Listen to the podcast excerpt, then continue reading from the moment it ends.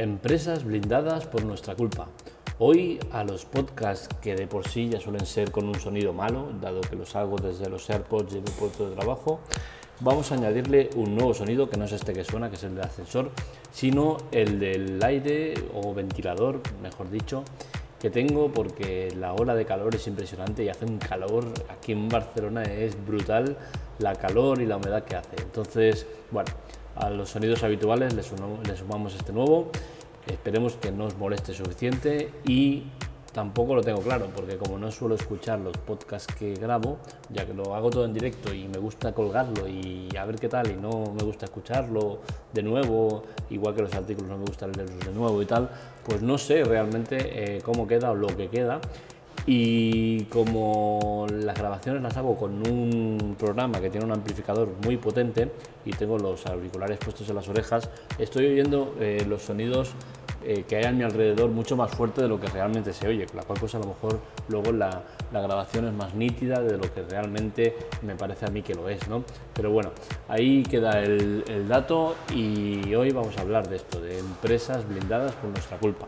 En cuanto a las empresas blindadas a las cuales me refiero, concretamente tienen nombre, que son Movistar y Delivero. Pero de igual manera que he puesto estas dos, podría ser cualquier otra empresa, sea Vodafone, eh, Orange, eh, Yoigo, en el tema de, operadoras, o en el tema de comida rápida podría ser Just o cualquier otra. ¿no?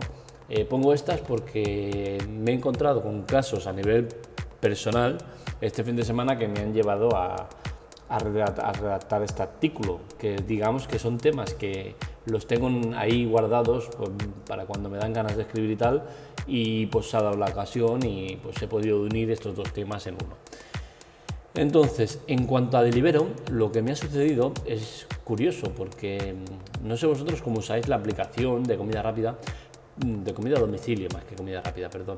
Eh, yo eh, me fijo mucho en el tiempo porque los tiempos para mí son importantes. ¿no? Al tener niños hay que tener muy medido el tema de los tiempos para, para, dedicarles el máximo posible a ellos, el máximo posible a ti y entonces hay que optimizar mucho ese tiempo.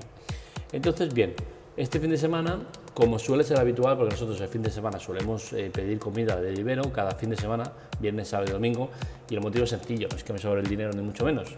El tema está en que a mi mujer eh, parte de la nómina va en, dietas y esas dietas pues ella prefiere gastarlas con, la familia y llevarse la comida preparada de casa. Entonces, como es tarjeta de estas de ticket restaurants, mm, pues entonces eh, lo usamos para esto. Bien, aclarado este punto de que no soy rico ni, ni, espero serlo a corto o, mediano plazo, ojalá que sí, pero no. Eh, el tema está en que pedimos comida y nos fijamos en el tiempo y en el restaurante que pedimos eran 30-40 minutos, bien. Pasan 50 minutos y la comida no está. Bueno, solemos dar un margen, pero es que ya llegaba la hora y no estaba. Miramos en, la aplicación, es que no, no, no, hay disponibles riders, están buscando riders. Y hostia, ¿pero qué pasa aquí? Bueno, venga, un poco de paciencia, una hora y cuarto y sigue sin llegar la comida estábamos ya hasta las narices, pero ¿qué sucede? Que ya era unas, unas horas altas de la noche ya y cancelar ese pedido y realizar uno nuevo era seguramente más peligroso que no esperar a que llegara ese. Pues bien, al final el pedido llegó y llegó con casi dos horas de, tiempo, ¿no? una hora de 45 minutos, con la cual cosa se retrasó más de una hora el pedido.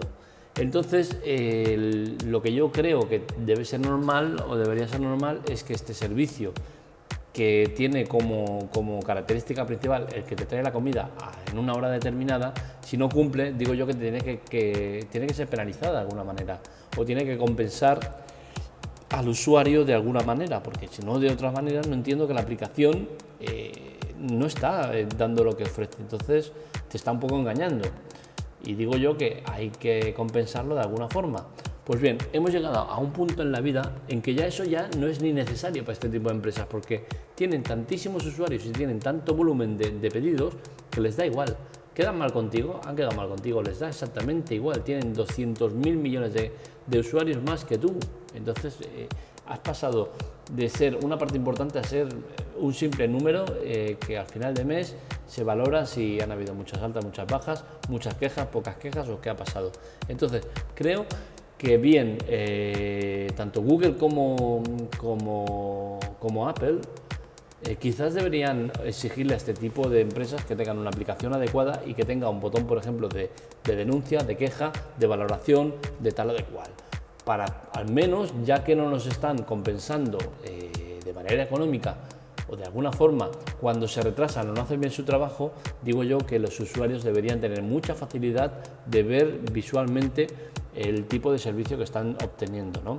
Entonces creo que eso es importante y está sucediendo esto por, lo que he dicho. Tienen tantísimo volumen de clientes eh, y de usuarios que les da exactamente igual lo que, lo que, te pase. Es que eres, eres, indiferente para ellos. Entonces es un tema que eh, a mí personalmente me preocupa, ¿no? que una aplicación que, que tiene que tener como base fundamental el cumplir con unos plazos de entrega no los cumplan y no pase nada. Ni te devuelvan el dinero, ni te hagan un descuento para la próxima compra, que suele ser algo habitual en Just Me la han liado muchas veces y lo hacían. Eh, la última que me liaron fue tan gorda que ya decidí no volver a comprar, pero al menos lo hacían eso, ¿no? Entonces, no sé, me delibero, veo que va un poco muy a su rollo y vivo la fiesta y aquí no pasa nada. Entonces, no me parece justo. La otra empresa a la que le quiero dar es a Movistar, que como he dicho antes, podría ser Movistar como que Orange, Vodafone o cualquier otra, todas están cortadas por el mismo patrón. Y lo que hacen, pues me parece que es surrealista y que no lo podemos trasladar a ningún otro gremio. Y es el tema de que se equivocan a la hora de cobrarte y no pasa nada. Entonces, eh, es inexplicable. Tú vas a un sitio, compras una cosa y te cobran 200, eh, cuando te tenía que haber cobrado 100. Le enseñas el ticket, oye señorita, que me has cobrado 200 y tenía que ser 100 pues la señorita te coge y te hace un abono de los 100 que te, que te, ha cobrado de más, o retorna el producto y lo vuelve a cobrar, o hace lo que tenga que hacer. Pues bien, lo que para cualquier gremio de la sociedad sería normal, para Movistar y las demás operadoras no lo es. Y es que si se equivocan, sí, vale, tienes razón, pero ya te lo daré el mes que viene. Pero a ver, vamos a ver, ¿cómo que el mes que viene? Si tú me has cobrado mala hora, me lo devuelves ahora, no el mes que viene. ¿Por qué tienes que tener un dinero que no te corresponde, un dinero que es mío? ¿Y por qué lo tienes que tener y usarlo para lo que quieras usarlo, invertirlo para lo que quieras invertir o hacer con él lo que quieres hacer cuando no es tuyo? O sea, ese dinero es mío.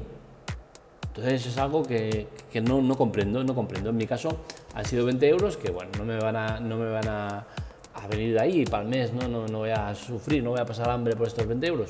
Pero es que son 20 de aquí, 20 de allá, 20 de allá, 20 de allá y hacen un montón de dinero. Entonces, eh, ¿qué pasa? A mí han sido 20, pero si hay otro que, les, que, que, le soplan 200 o 300 euros, ¿qué pasa?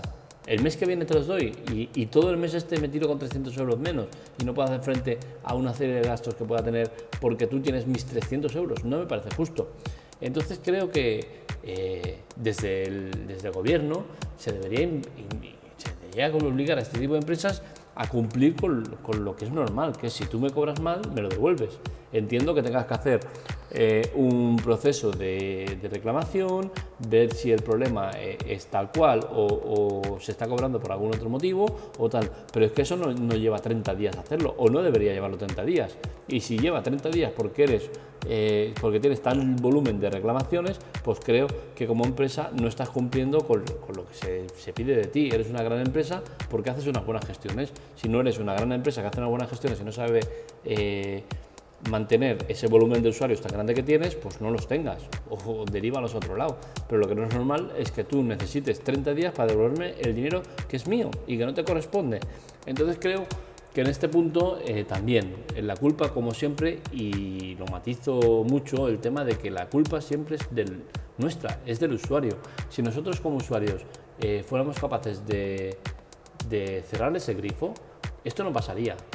Si a Delibero eh, me haces esto de, darme la comida cuatro veces más tarde de lo que, de lo que está pactado, eh, no te vuelvo a comprar, pues seguramente eh, conmigo no pasará nada, pero cuando te lo hagan 300.000 personas, pues ya veremos si pasa algo. Con Movistar lo mismo, si tú me estás cobrando mal y no me lo quieres dar al momento, que es lo suyo, o en unos días, eh, si yo cuando tengo que renovar no renuevo, que no lo voy a hacer, pero no por este motivo, porque no suelo hacerlo nunca, suelo cambiar siempre de operadora, pues si, si no renuevo y encima como argumento cuando me voy te lo estoy diciendo, oye, es que me has tratado mal y me has hecho una cosa que no me parece justa, eh, conmigo no pasará nada, pero con la que hagan 200.000 personas que hagan lo mismo y pongan como como motivo del cambio eh, esto, pues eh, os puedo asegurar que va a cambiar la cosa. Pero no va a cambiar porque nosotros mismos no eh, forzamos a que sea posible ese cambio. Entonces, la finalidad de todo este artículo es llegar a esa conclusión, ¿no? de que todas estas empresas están blindadas y están protegidas porque nosotros mismos damos pie a que eso pase. Si fuéramos más exigentes con ellas y les obligáramos a cumplir una serie de, de, cosas que son básicas, esto no sucedería. Y nada más, eh, cualquier cosa ya sabéis dónde estoy, androidamando.com, redes sociales, Twitter, eh, Telegram y bueno, Facebook también lo tengo, aunque lo tengo abandonado y desde que hicieron el tema del RGP no, no lo tengo muy al día y me parece que ni, salen publicaciones y tal, pero bueno, tampoco me voy a poner ahora, primero porque Facebook eh, le he cogido una manía terrible, no, no, la soporto, y segunda porque en breve voy a hacer un cambio de, de dominio, voy a llevarlo, como ya os he dicho alguna ocasión, Android Mando a un sitio nuevo, un sitio mejor, un sitio más global, un sitio más bonito, y no tengo ganas de meterme en movidas. Entonces, lo dicho, cualquier cosa nos leemos, nos escribimos, eh, peticiones, sugerencias, quejas, insultos, lo que queráis, ya sabéis dónde estoy. Eh, localizarme, buscarme, enviarme vuestras, vuestras inquietudes. Eh, ando llamando, es, eh, quiero que sea de todos, ¿no? Entonces, contra más me digáis, más puedo yo luego tomar partida en ello, ¿no? Con vuestras quejas, sugerencias o tal, yo luego puedo moldear el tema, que es lo que me gusta y me gustaría hacer más. Muchas gracias y un saludo.